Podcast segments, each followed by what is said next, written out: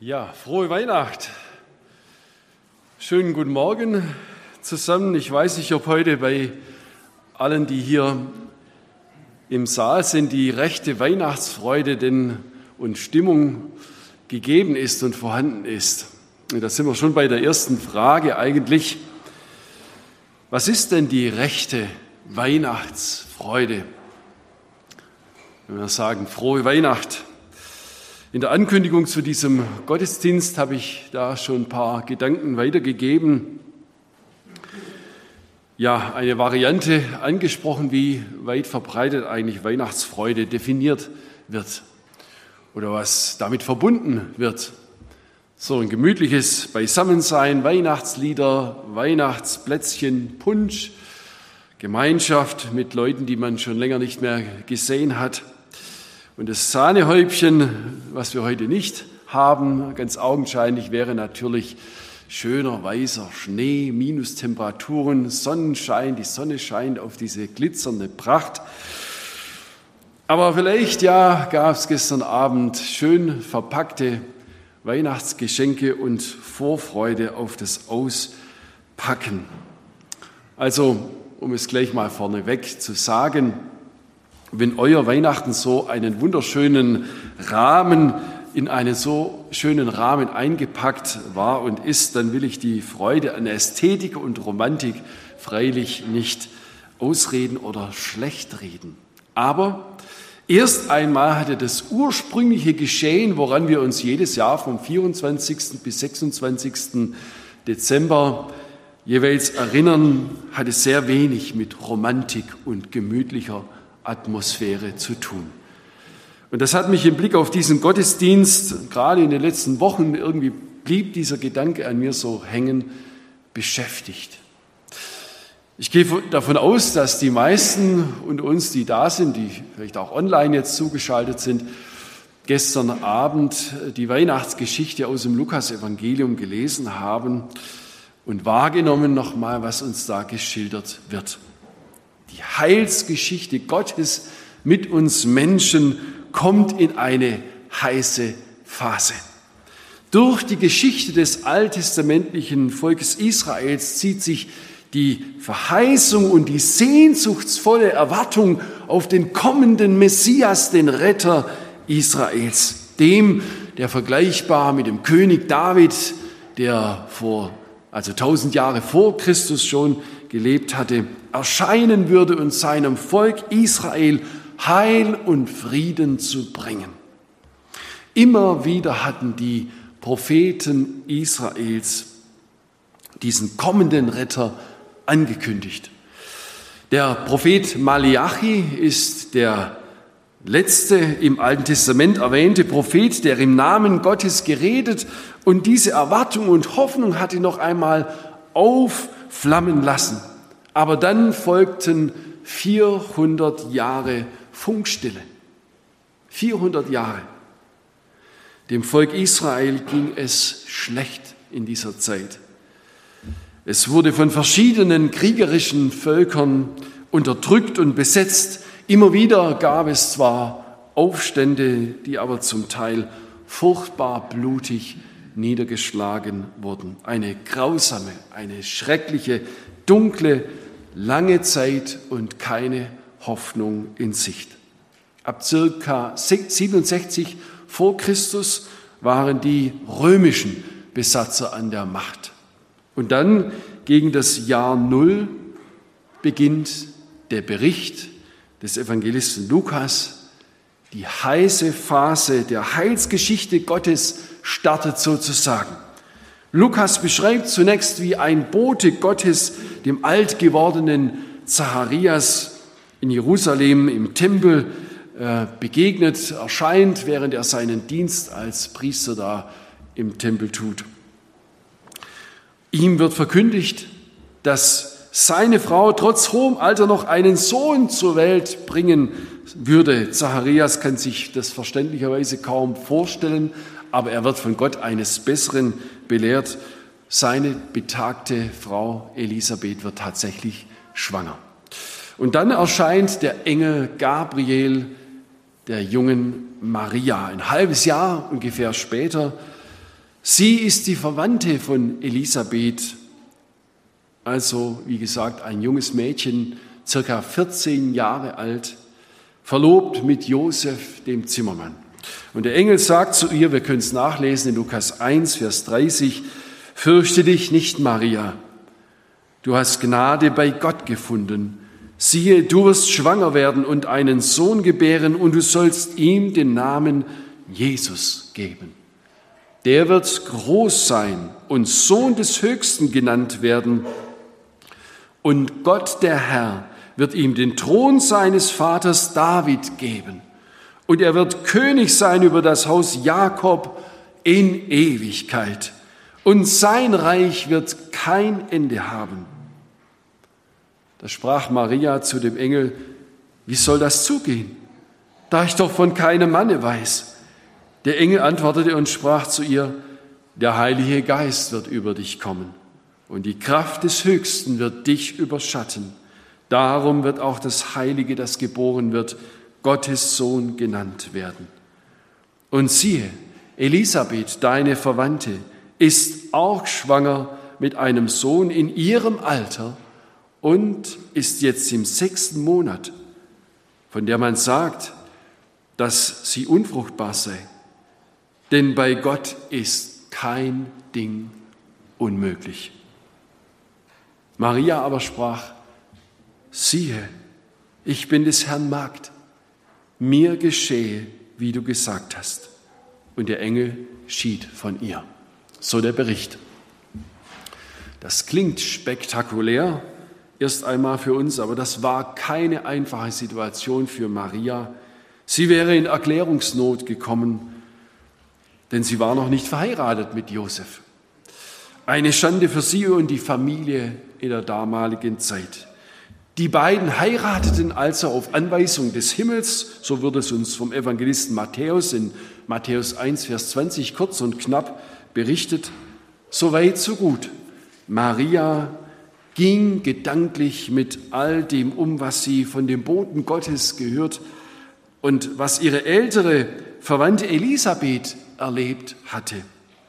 Wie würde nun alles weitergehen? Elisabeth brachte ihren Sohn, den Johannes den Täufer, dann tatsächlich zur Welt. Die Freude war groß in ihrem Umfeld. Aber wie würde es nun bei ihr, der Maria, weitergehen? Gott hatte bestimmt alles gut vorbereitet.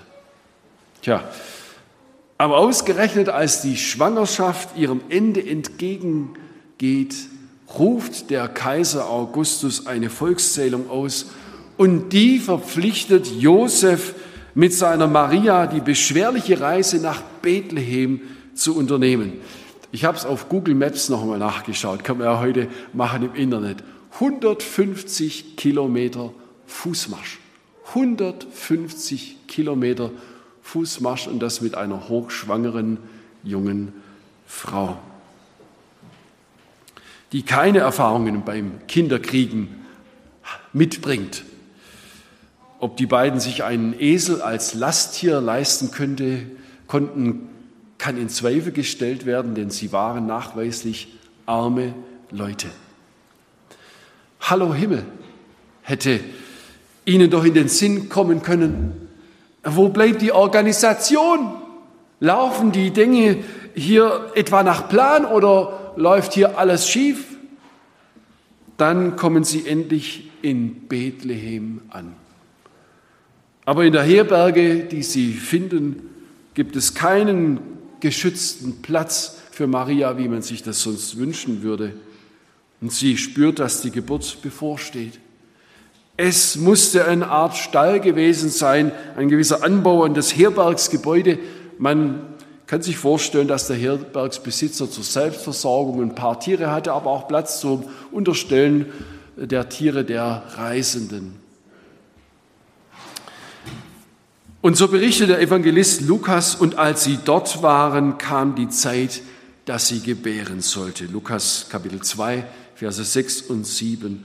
Und sie gebar ihren ersten Sohn und wickelte ihn in Windeln und legte ihn in eine Krippe, denn sie hatten sonst keinen Raum in der Herberge. Man stelle sich das vor, wenn heute eine junge Frau in unserem Land ein Kind zur Welt bringt, dann hat sie in aller Regel ärztliche Betreuung oder die Unterstützung von einer Hebamme zumindest. Und die Maria, die noch nie eine Schwangerschaft erlebt hat, ja, sie musste das vermutlich mit, ihrer, mit ihrem Josef ziemlich alleine durchziehen. Ich stelle mir vor, vor allem die Frauen unter uns, die schon Kinder bekommen haben oder die vielleicht gerade schwanger sind, können das gut nachvollziehen, was das für eine unglaublich schwierige Situation gewesen sein muss für die Maria. Ja, da muss man sich doch, wenn man das sich so vor Augen malt, muss man sich doch die Frage stellen, unwillkürlich, musste denn das so sein? Gab es keinen anderen Weg? Also, das ist doch ein historischer Moment. Der ganze Himmel müsste doch in Bewegung geraten, wenn Gott selbst zur Welt kommt, in diese Welt kommt als Kind, wenn der Retter kommt und sich diese großen Verheißungen Gottes erfüllen, von denen die Propheten Israels geredet haben.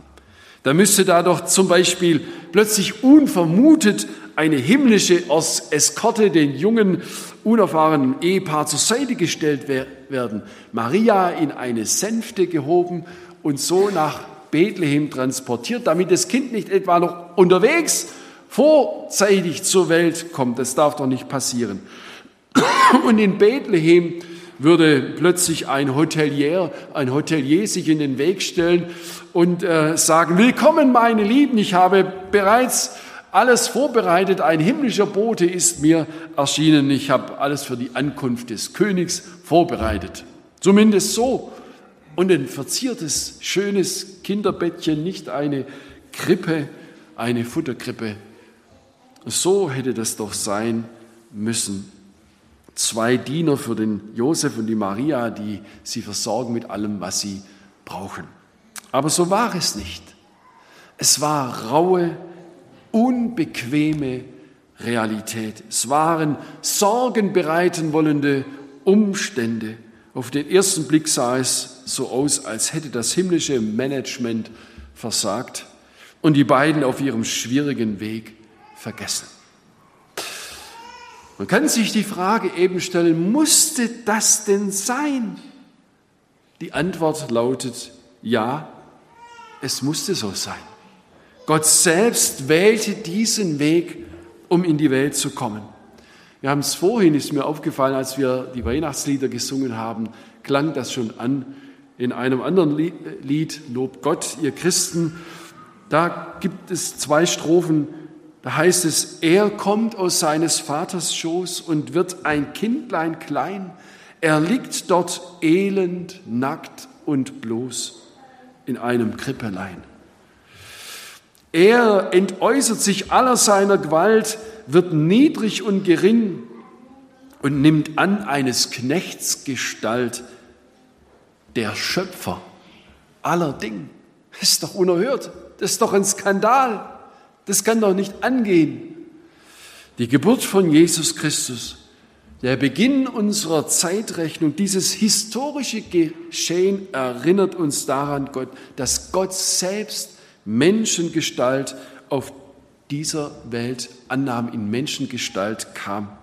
Und dass er dieses menschliche Leben mit allen belasteten Facetten sich zugemutet hat damit niemand sagen kann, Gott versteht mich doch nicht in meinem Leid, der ist so unendlich weit weg.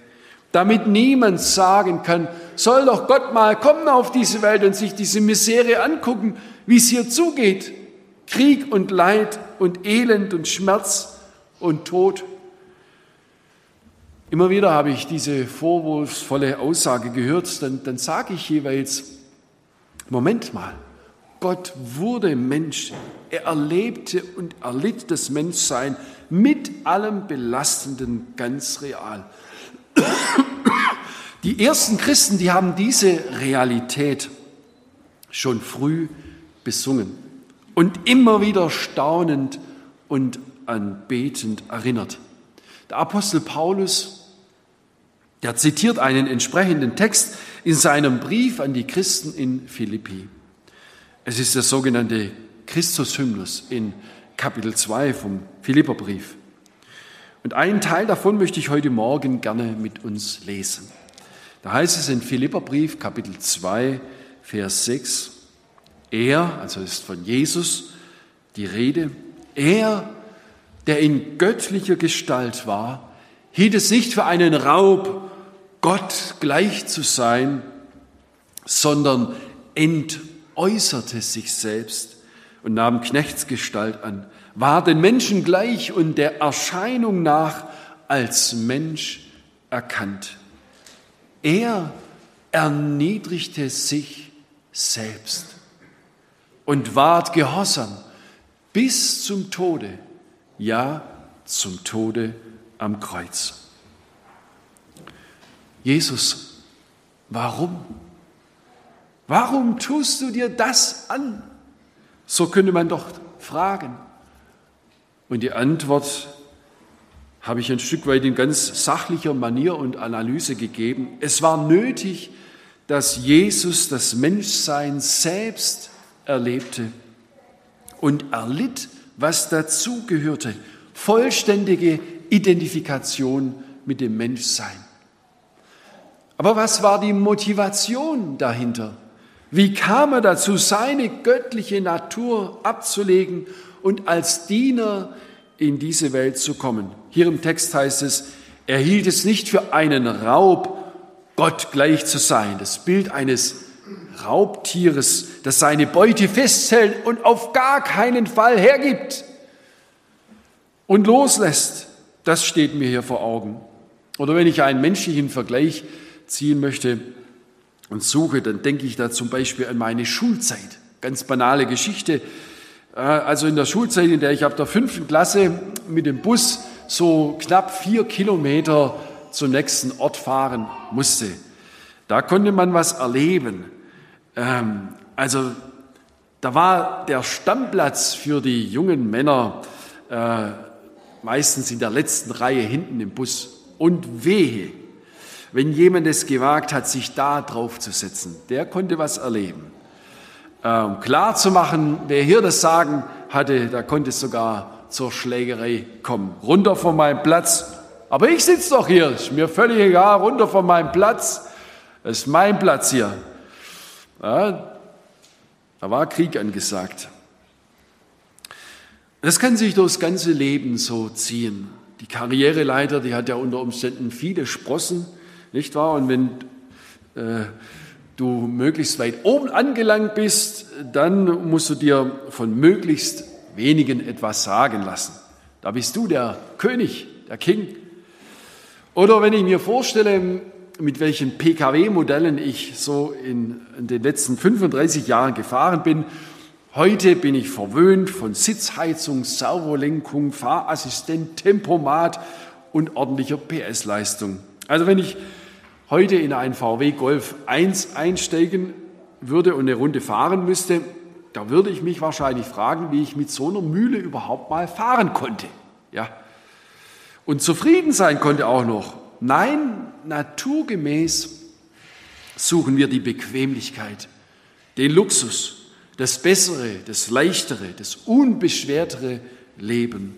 Einen Baum mit einer Handsäge umzusägen, anstatt mit einer ordentlichen Motorsäge, sowas macht man vielleicht mal aus Spaß, aber nicht wirklich äh, dauerhaft will man sich sowas zumuten. Aber nun Jesus, er war in göttlicher Gestalt bei seinem Vater im Himmel. Jesus war zudem vollkommen getrennt vom Schmutz und aller Beschwernis, von aller Schuld, von allem Bösen, was es in dieser Welt gibt. Paulus beschreibt Jesus im Kolosserbrief einmal in seiner königlichen, himmlischen Realität in Kapitel 1, Kolosserbrief 1, Vers 15. Er ist das Ebenbild des unsichtbaren Gottes. Also er spiegelt sozusagen oder er repräsentiert die Herrlichkeit, die Größe und Majestät Gottes. Er ist der Erstgeborene, der in seiner Stellung der Erste vor aller Schöpfung. Denn in ihm ist alles geschaffen, was im Himmel und auf Erden ist. Das Sichtbare und das Unsichtbare, es seien Throne oder Herrschaften oder Mächte oder Gewalten, es ist alles durch ihn und zu ihm geschaffen und er ist vor allem und es besteht alles in ihm. Also der Paulus findet gar nicht genug Superlative, um Jesus seiner göttlichen, göttlichen Eigenschaft zu beschreiben. Aber dann hat er sich entäußert. Warum hat er das getan? Ja, durch Jesus ist alles geschaffen worden. Auch wir Menschen wurden durch ihn geschaffen. Als Gott sprach, war er das Wort Gottes, das lebendige Wort Gottes, durch das Gott sprach, es werde und es ward. Aber wir kennen die Geschichte, wie sie uns beschrieben wird in der Bibel. Auf den ersten Seiten schon wird uns berichtet, wie die ersten Menschen sich von der Lüge des Teufels verführen lassen haben, nach dem Motto, ihr braucht Gott nicht, um Mensch zu sein, trennt euch von ihm, das wird die große Freiheit für euch werden, dann könnt ihr euer eigener Gott sein, ihr werdet selbst wissen und sagen können, was richtig und falsch ist. Ihr werdet die Werte selbst bestimmen für euer Leben. So ungefähr klingt das ja bis heute noch. Die Lebensweise und Gesinnung dieser Art ist ja Symptom, ist Ausdruck unserer Gottesferne. Bei diesem sogenannten Sündenfall, da zerbrach die Beziehung zwischen Gott und Mensch und so kam mit der vermeintlichen Freiheit in Wirklichkeit eine schreckliche Gefangenschaft über die ersten Menschen und damit für all ihre Nachkommen bis zum heutigen Tag. Es kam das Leid, der Hass, die Krankheit und alles, woran man als Mensch leiden kann, in diese Welt. Nun hätte Gott doch sagen können, okay, wenn ihr das so haben wollt, das könnt ihr haben. Die Suppe, die ihr euch eingebrockt habt, die könnt ihr jetzt auch auslöffeln. Aber gerade so hat er nicht gehandelt. Daran erinnert uns die Geburt von Jesus und für dieses Handeln in Jesus, für diesen Weg der Erniedrigung gibt es letztlich nur eine Erklärung. Liebe. Liebe Gottes. Gott hat die Welt so sehr geliebt, dass er seinen in diese Welt hineingeborenen Sohn gab. So erklärt es Jesus selbst einmal im Gespräch mit dem Nikodemus in Johannes Evangelium Kapitel 3. Gott ist die Liebe in Person, erklärt uns die Bibel. Er hat seine Liebe in Jesus sichtbar werden und lassen und unter Beweis gestellt. Jesus kam als Diener. Er nahm Knechtsgestalt an und lebte als Mensch unter Menschen. Darum kann er dich in deinem Menschsein wirklich verstehen? Jesus begab sich in die Hände der Menschen.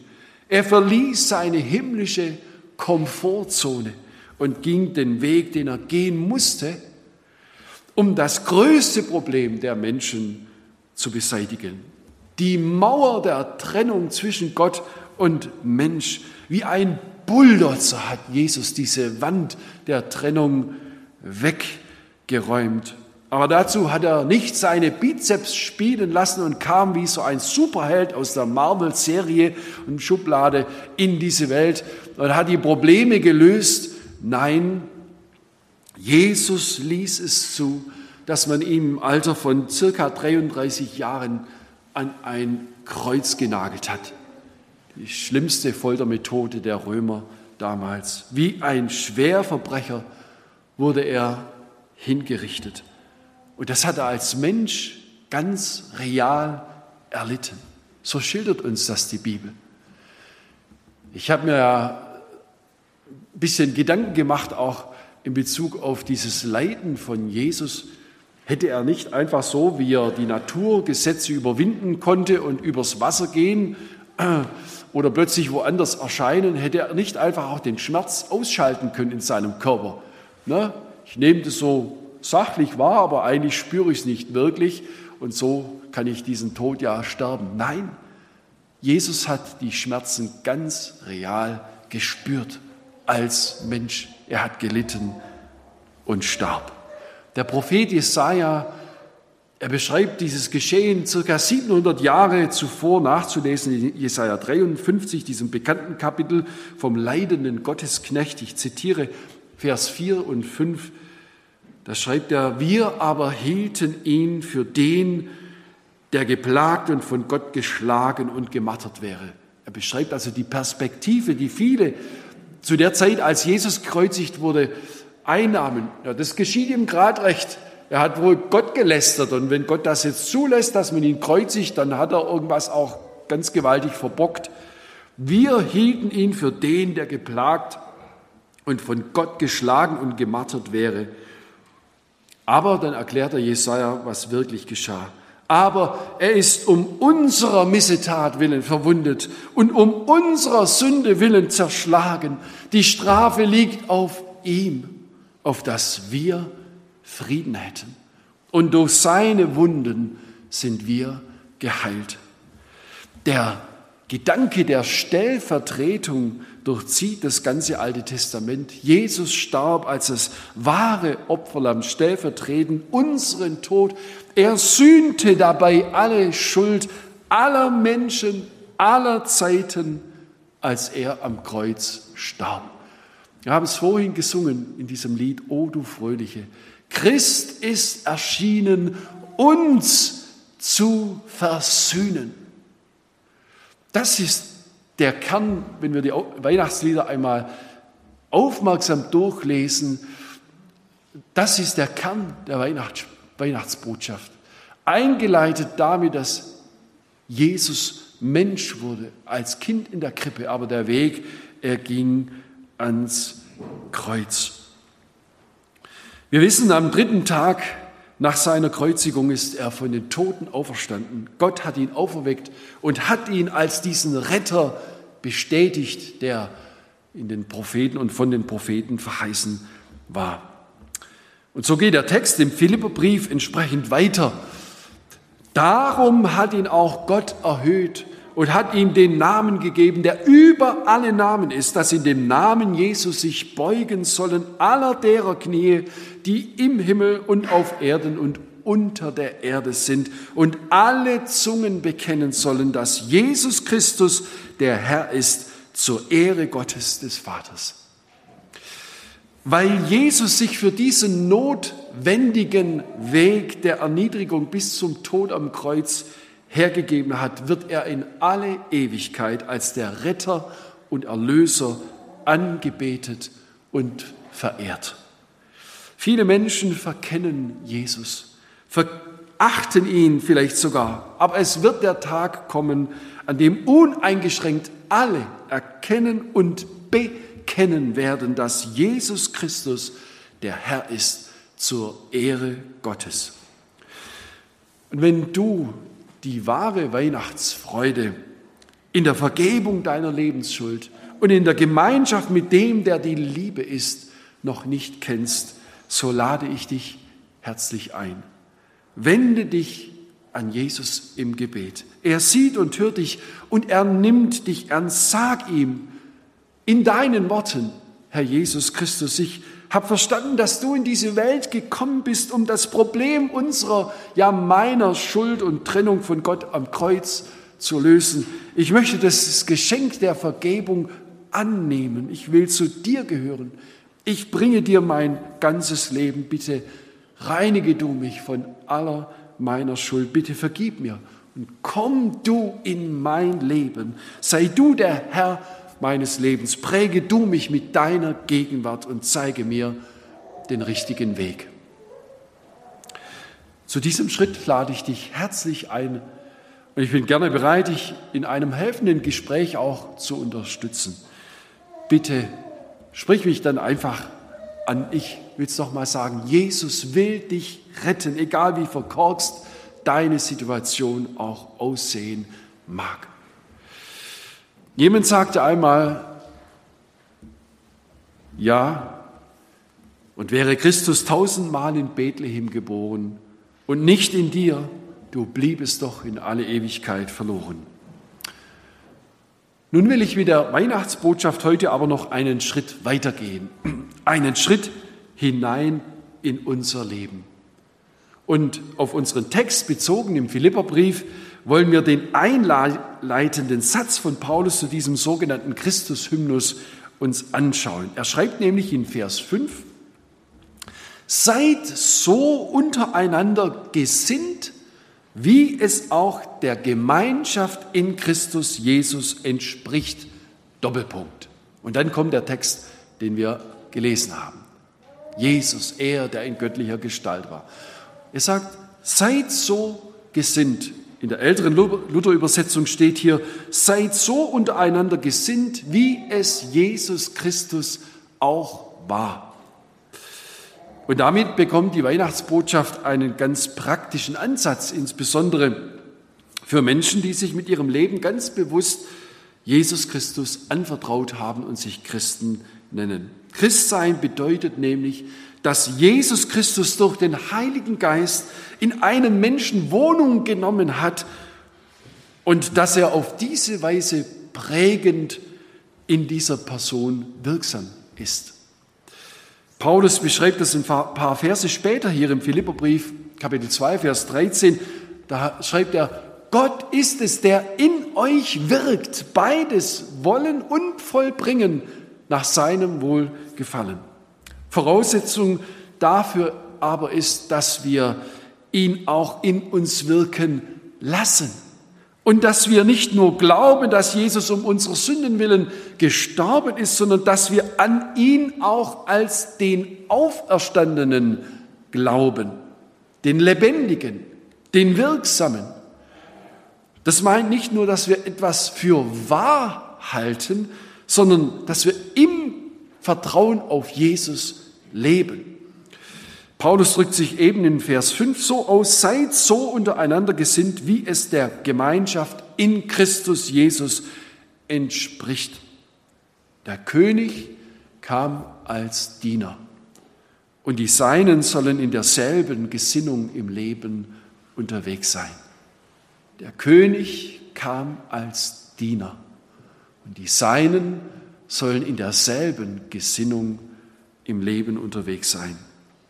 Nun habe ich ja davon gesprochen, dass das Dienen nicht dem natürlichen Wesen des Menschen entspricht. Schon Kleinkinder testen aus, wer der Herr im Haus ist, oder? Und äh, ob sie nicht die Herrschaft über die Eltern ausüben könnten.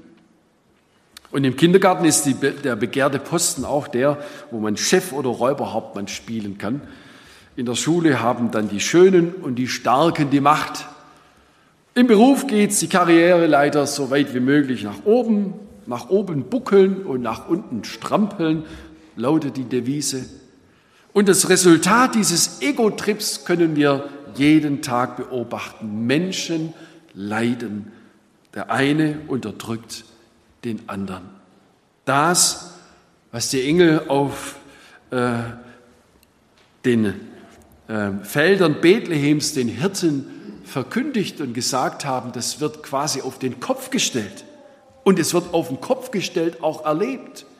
Ehre den Menschen und Krieg auf Erden. Ehre den Menschen und Krieg auf Erden. Im Leben von Christen soll es anders aussehen. Ehre sei Gott in der Höhe.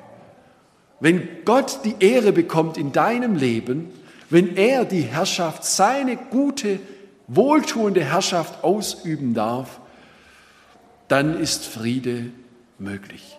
Musst du noch an das Wort denken, Jesus in Matthäus 11, Vers 28 sagt, kommt her zu mir, alle, die ihr mit Mühe selig seid, ihr mühselig und beladen seid. Ich will euch erquicken. Und dann gebraucht er ein Bild aus äh, der Landwirtschaft der damaligen Zeit, noch nicht so lange her, gab es es in Deutschland auch. Nehmt auf euch mein Joch und lernet von mir. Lasst euch also mit mir zusammenspannen, heißt es. Das Joch war so ein Holzteil, das man den Zugtieren über den Nacken gelegt hat und damit waren sie miteinander verbunden, haben gemeinsam eine Last gezogen. Nehmt auf euch mein Joch, sagt Jesus, und lernet von mir, denn ich bin sanftmütig und von Herzen demütig. So werdet ihr Ruhe finden für eure Seelen. Hier können wir noch viel dazu sagen zum Thema gesunde Identität, wie Gott den Menschen gemeint hat. Aber eben die Frage ist ja, wie kann der Mensch frei werden von diesem Ego-Denken, dieser Ich-Bezogenheit, wo es immer nur darum geht, dass ich am besten durchkomme und den komfortabelsten Platz im Leben einnehmen kann. Paulus erklärt, nur in Christus ist es möglich. Nur wenn du Jesus erlaubst, sein Leben durch dich zu leben. Im Galaterbrief, Kapitel 2, Vers 20, diese bekannte Stelle, wie er es nochmal komprimiert zusammenfasst. Paulus, was für ihn Christsein bedeutet, nicht mehr ich lebe, sondern Christus lebt in mir. Und was ich jetzt lebe in meiner irdischen Existenz, im täglichen Leben, das lebe ich im Vertrauen auf diesen Jesus, der mich geliebt und sich selbst für mich dahingegeben hat, der diesen Weg der Erniedrigung gegangen ist und der sein Wesen, wie er ist, auch in mir zum Ausdruck bringen will. Nicht mehr ich lebe, sondern Christus lebt in mir, zusammengejocht, verbunden mit ihm. Nicht nur ich oder nicht auch nur Jesus, sondern zusammen sind wir eine neue Identität. Christus lebt in mir und wir sollen mit ihm rechnen lernen, nicht mit unserer Kraft. Also er glaubt nicht an sich selbst, der Paulus, wenn er das so formuliert, sondern an Jesus, der diesen unglaublichen Weg der Erniedrigung aus Liebe bis ans Kreuz gegangen ist. An diesen Jesus glaubt er. Sich ganz verlassen auf Jesus, nicht auf die eigenen Fähigkeiten setzen, das ist damit gemeint. Und ganz praktische Lebensrealität wird das, wenn ein Mensch ganz und gar von der Liebe Jesu in Beschlag genommen ist. Dann ist es keine leere Theorie oder schöne Theologie, sondern dann wird es Praxis. Aber dazu müssen wir zu Jesus gehen. Wie findest du zu einer wahrhaft dienenden Gesinnung und Lebenshaltung? Wie wirst du ganz praktisch frei von deinem Drehen um dich selbst und dass du ganz groß rauskommst? Im Bilde gesprochen, wie kannst du dich entäußern, wenn es darum geht, die Dreckarbeit zu tun? Ich will das mal ein bisschen bildhaft demonstrieren, nur als Gedankenaufhänger. Schaf bekommt jetzt meinen schönen Mantel.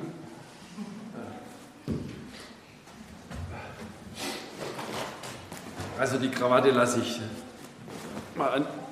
Aber das ist mein Arbeitskittel, mit dem, wenn es richtig dreckig zugeht, ich mal im Wald gehe. Jetzt weiß ich auch nicht, Kleider machen Leute, ich sehe mich ja nicht, ich habe es auch nicht getestet, aber es soll ein Bild dafür sein. Das, wozu du normalerweise gar keine Lust hast, das zu tun, vielleicht dich entschuldigen bei jemandem, um die Heilung einer Beziehung zu ermöglichen den, der sich gerade ungeschickt anstellt, nicht auslachen, sondern ihm beistehen. Und vielleicht mit ausgelacht werden, weil du dich dazustellst. Zu dem, der in der Gemeinde immer wieder negativ auffällt, den Kontakt suchen, ihn umbeten und herausfinden, wo das eigentliche Problem liegt. Dem Nachbarn, der die Musik immer so laut macht, einen kleinen Weihnachtsgruß bringen und ins Gespräch kommen. Die Not des anderen sehen, anstatt dich nur um dich selbst zu drehen. Das Anliegen entwickeln, dass Menschen ihrer Not geholfen wird und ihnen die Botschaft von Jesus gebracht wird. All das liegt unserem menschlichen Naturell nicht nahe. Wir sind lieber in der Relax- Zone. Nur da, wo du von der Liebe Gottes in Beschlag genommen bist und mit dieser Liebe auch rechnest, selbst wenn du keinen Funken davon spürst, da kann sich's ändern. Der Ausgangspunkt, der Fixpunkt ist immer Jesus. Und deshalb möchte ich uns alle ermuntern, mit mir in Gedanken zur Krippe in Bethlehems Stall zu gehen. Dort werden wir ganz still. Wir staunen über diesen ungewöhnlichen Weg der Erniedrigung, den Jesus mit seiner Menschwerdung und seinem Kommen in diese Welt gegangen ist. Und wir stellen die Frage, Jesus, warum hast du dir das von der Krippe bis zum Kreuz zugemutet? Warum? Und wir hören auf die Botschaft des Evangeliums, weil ich dich liebe, weil es keinen anderen Weg gab, um der Menschheit Vergebung von Sünden und ein neues Leben anzubieten. Es gab keinen anderen Weg. Und dann dürfen wir in Gedanken weitergehen zu Jesus, dem Auferstandenen, der seit seiner Himmelfahrt zur Rechten Gottes sitzt. Gott hat ihm einen Namen gegeben, der über alle Namen ist. Das ist die biblische Ausdrucksweise, wenn es um den Status einer Person geht. Da geht es nicht um Tobias oder Jesus oder Matthias oder sonst wie, einen Namen bloß. Nein, es ist die Stellung einer Person gemeint. Jesus. Für ihn gibt es keine Grenzen. Er vermochte es, einem Stephanus übernatürliche Kraft und Leidensfähigkeit zu geben, als sie ihn zu Tode gesteinigt haben, weil er Jesus verkündigt hat. Jesus vermag es diesen vielen verfolgten Christen weltweit bis heute Liebe und Vergebungsbereitschaft zu schenken, dass sie nicht verbittert werden müssen. Jesus vermag es auch heute, seine Hoffnung, echte, tiefe Freude und Liebe zu schenken dir in deine Situation hinein.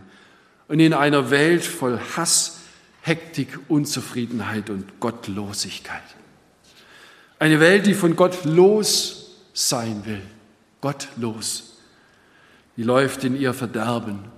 Mit Weihnachten erinnern wir uns daran, dass Gott uns nicht los sein will, sondern dass er seine suchende Liebe erwiesen hat darin, dass Jesus Mensch wurde und für eine gottlose Welt sein Leben am Kreuz dahingegeben hat.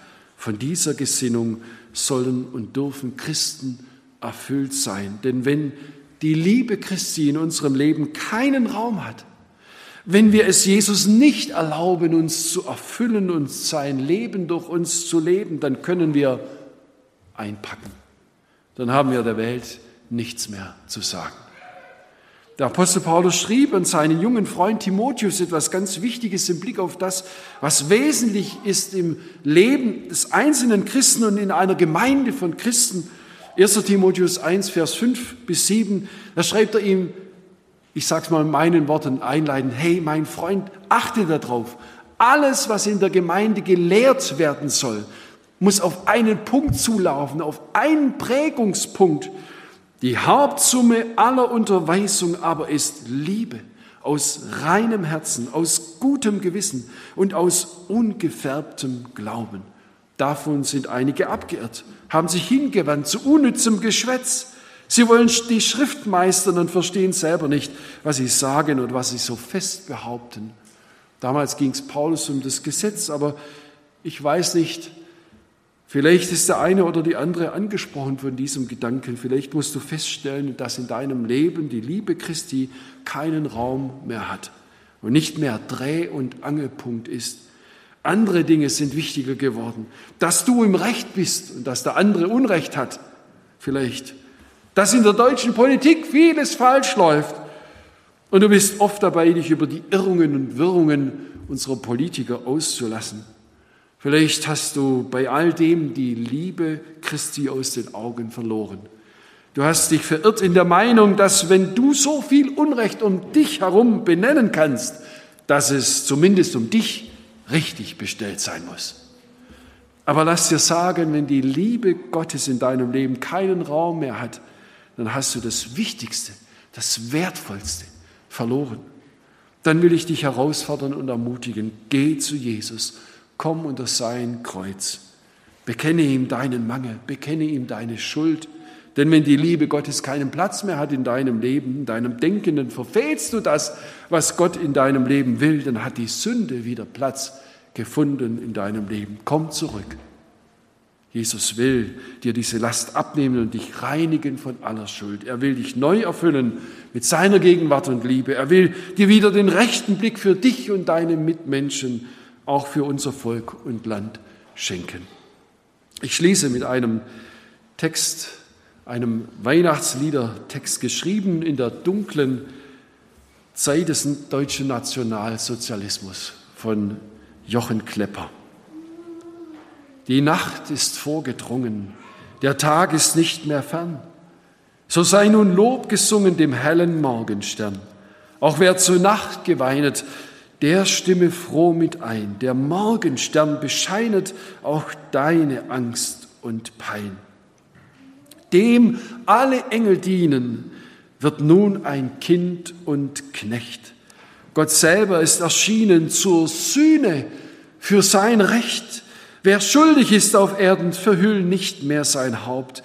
Er soll errettet werden, wenn er dem Kinde glaubt. Die Nacht ist schon im Schwinden. Macht euch zum Stalle auf. Ihr sollt das Heil dort finden, das aller Zeiten Lauf von Anfang an verkündet, seit eure Schuld geschah. Nun hat sich euch verbündet, den Gott ausersah. Noch manche Nacht wird fallen auf Menschenleid und Schuld. Doch wandert nun mit allen der Stern der Gotteshuld, beglänzt von seinem Lichte, hält euch kein Dunkel mehr, von Gottes Angesichte kam euch die Rettung her. Gott will im Dunkel wohnen und hat es doch erhellt, als wollte er belohnen, so richtet er die Welt. Der sich den Erdkreis baute, der lässt den Sünder nicht, auch dich nicht. Wer hier dem Sohn vertraut, der kommt aus dem Gericht. Wir beten. Herr Jesus Christus, wir wollen dir ganz herzlich Danke sagen, dass du der Retter bist und dass du in diese Welt gekommen bist und dass du dir das angetan hast. Als so ein kleines, verletzliches Baby hast du dich in eine Futterkrippe legen lassen. Eigentlich eine menschliche Katastrophe. Aber du hast diesen Weg gewählt aus Liebe zu uns. Du wolltest den Weg in allen Tiefen gehen des menschlichen Daseins. Du hast am Ende die größte Last auf dich genommen, die Last der Schuld einer ganzen Welt. Du hast dich als der reine Gottessohn, hast du dich identifiziert mit aller Schuld, die jemals in dieser Welt getan und geschehen ist. Herr, das können wir im letzten nicht begreifen. Aber wir verstehen, dass du es aus Liebe getan hast, weil es wichtig war, dass du am Kreuz gestorben bist, um alle Schuld zu sühnen. Nur so gibt es echte Freude in unser Leben, echten Frieden, gibt es Frieden auch untereinander, Versöhnung. Ich danke dir, Herr, für deine Erniedrigung und dass du damit die echte Weihnachtsfreude uns gebracht hast. Freude und Friede im Heiligen Geist. Deine Gegenwart in uns. Ich danke dir dafür. Herr, und jetzt haben wir auch an die Christen und Menschen gedacht, weltweit, die leiden. Wir denken auch an diesen schlimmen Krieg in der Ukraine. Viele haben sich nach dir ausgestreckt in dem Leid und wir bitten dich, dass noch viele in dir Halt für Zeit und Ewigkeit finden. Und wenn es in den Tod geht, dass sie doch dich vor Augen haben können, dass sie auf dich zuleben. Diese Möglichkeit hast du uns in die Welt gebracht mit deinem Leiden und Sterben und deiner Auferstehung. Vielen Dank dafür. So lass auch in unserem Land noch viele Menschen die wahre Weihnachtsfreude erleben, Gemeinschaft mit Gott im Glauben an dich. Danke, dass du Gebet erhörst und dass noch Zeit ist, dich als Retter anzunehmen. Wir beten dich an. Amen.